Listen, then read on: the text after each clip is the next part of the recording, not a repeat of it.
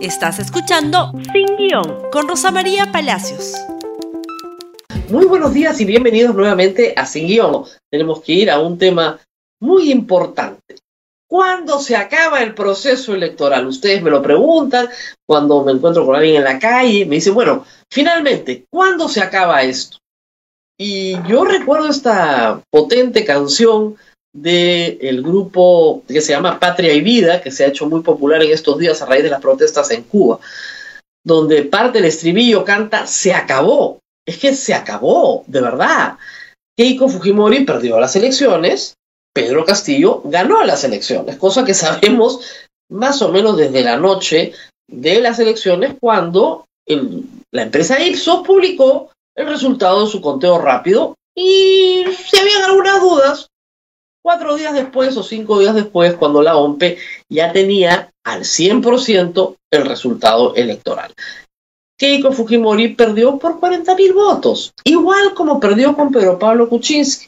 La única diferencia es que esta vez ha decidido litigar y de la peor manera posible.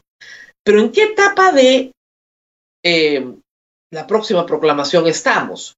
Estamos en el momento en el que el Jurado Nacional de Elecciones ya concluyó su trabajo. Concluyó. Nulas, improcedentes, todas las apelaciones presentadas. Simplemente no van.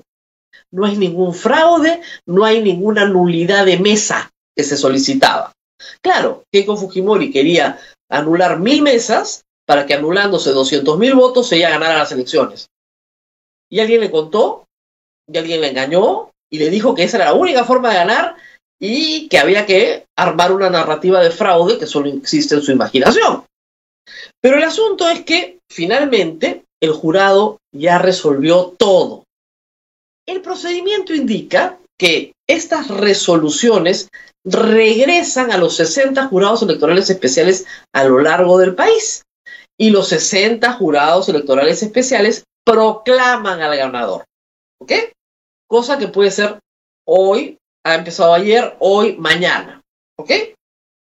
Ahí debería morir el proceso, ¿no es cierto? Una vez que terminan las proclamaciones a nivel de todo el país, proclama el Jurado Nacional de Elecciones. Pero esa resolución del Jurado Electoral Especial que proclama al ganador también es apelable.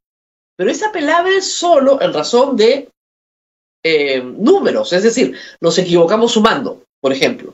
Errores materiales, nada más. No fondo, porque ya el fondo ya se vio, ya se discutió. Solo es apelable para errores materiales. ¿Ustedes qué creen que va a ser Fuerza Popular? Va a apelar los 60, si puede, 15, 20, los que quiera. Porque va a decir que hay errores materiales en todos. Y si se apela, ¿qué pasa? Primero, una vez que el jurado electoral especial proclama, hay tres días de plazo, ¿ok? Para que se presente una apelación. ¿Qué va a hacer Fuerza Popular? Esperar hasta el último minuto del último día para presentar las apelaciones. ¿Para qué? Para que corra el tiempo, ¿ok? Una vez que presenta, resuelve el jurado electoral especial. Supongamos que resuelven el mismo día, ¿ok? Y les dice improcedente. Muy bien. Esa resolución se apela al Jurado Nacional de Elecciones. Tres días más. Y el jurado finalmente resuelve. Se devuelve al Jurado Electoral Especial, que vuelve a proclamar el candidato. Y ahí ya funciona todo y el Jurado Nacional de Elecciones simplemente proclama. Es decir, de aquí probablemente podrían alargarlo, en el peor de los casos, hasta el 24 de julio. Pero no les dan los días para impedir que Pedro Castillo juramente el 28 de julio. No les dan los días. Se acabó. Ahora, ustedes dirán, pero ¿por qué quieren hacer eso? ¿Por qué quieren dilatar y dilatar y dilatar? Por la misma razón, exactamente por la misma razón que Keiko Fujimori mandó, por ejemplo, votar, destituir a Jaime Saavedra en el año 2016, o a perseguir a todos los ministros de Kuczynski, o a perseguir a Kuczynski, o a perseguir a Vizcarra, o a perseguir al que se le ponga por delante. En castellano puro y castizo, por joder. Nada más. No hay forma de que Keiko Fujimori gane absolutamente nada en esta pelea que no sea un proceso penal más. Porque se le ha iniciado, como ustedes saben, un proceso penal por fraude procesal, por falsa declaración en documento administrativo, por presentar peritos con pericias que no son relevantes para el proceso, etcétera, etcétera. Porque si hay algo que tiene Keiko Fujimori, es muy mala asesoría legal. Si tuviera buena asesoría legal, jamás hubiera puesto un pie en prisión. Lo único que tenía que decir era la verdad. Estoy hablando del 2016. Si en 2016 le decía, o en 2017 al señor José Domingo Pérez, en efecto, señor José Domingo Pérez, yo le voy a contar todo, me dio plata Dionisio Romero, me dieron plata a los Rodríguez Banda, me dieron plata a este y aquel, estamos muy contentos. Sí, efectivamente, me dieron un montón de plata. Y sí la pitufié para que no se notara, y efectivamente la mandé a Tarapoto para que después la depositaran. Sí, todo eso lo hicimos nosotros. Nunca hubiera ido a la cárcel nunca hubiera tenido una preventiva. Después tuvo que reconocerlo todo porque finalmente lo reconoció. En esto es igual.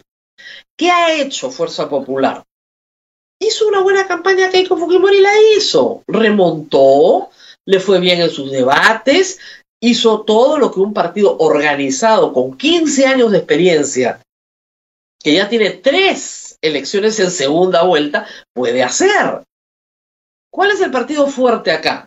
Perú Libre que es un partido minúsculo, un vientre de alquiler creado por un iluminado efectivamente formado en Cuba por un cuadro comunista, ¿no es cierto? ¿Ese partido es el fuerte o Fuerza Popular? Obviamente Fuerza Popular.